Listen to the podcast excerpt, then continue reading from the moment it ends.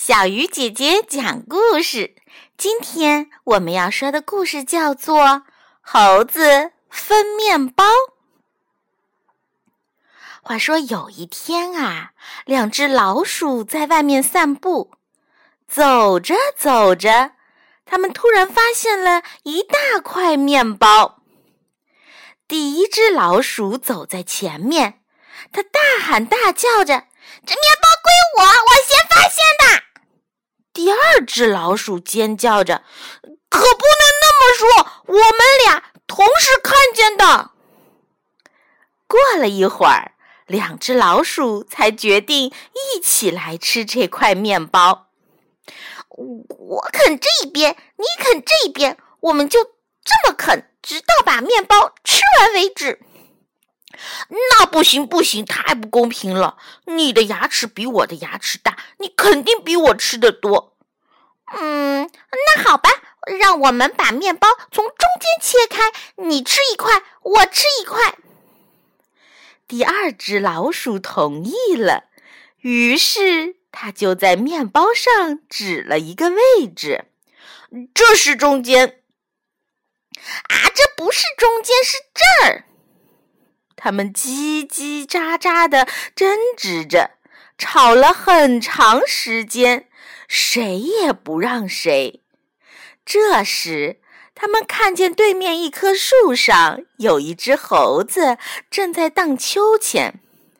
猴子听见两只老鼠在吵，忙问：“你们为什么这样吵吵嚷嚷的呀？”两只老鼠把事情一五一十的讲给猴子听。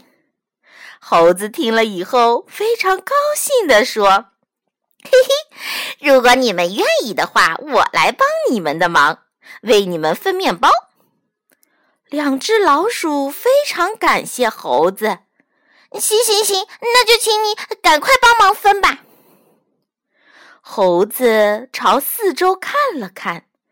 在草丛里找到一支旧铅笔，他用铅笔在面包中间画了一条线。第一只老鼠大叫起来：“你的线画的不公平！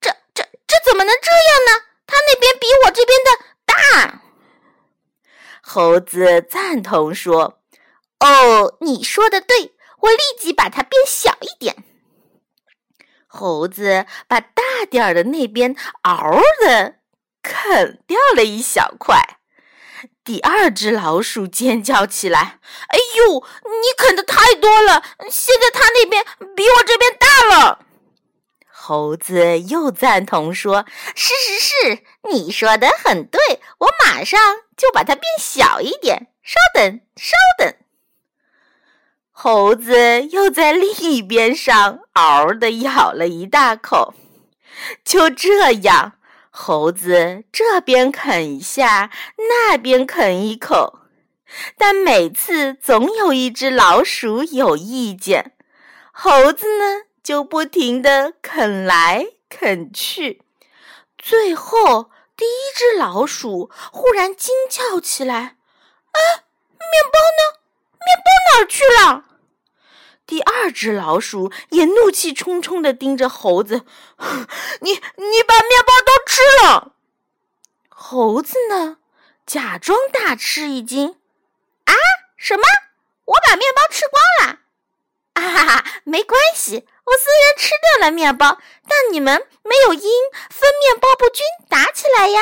你们还得好好谢谢我呢。”亲爱的小朋友。如果你是小老鼠，你会怎么分这个面包呢？好了，小鱼姐姐讲故事，今天就到这里了，小朋友，我们明天再见。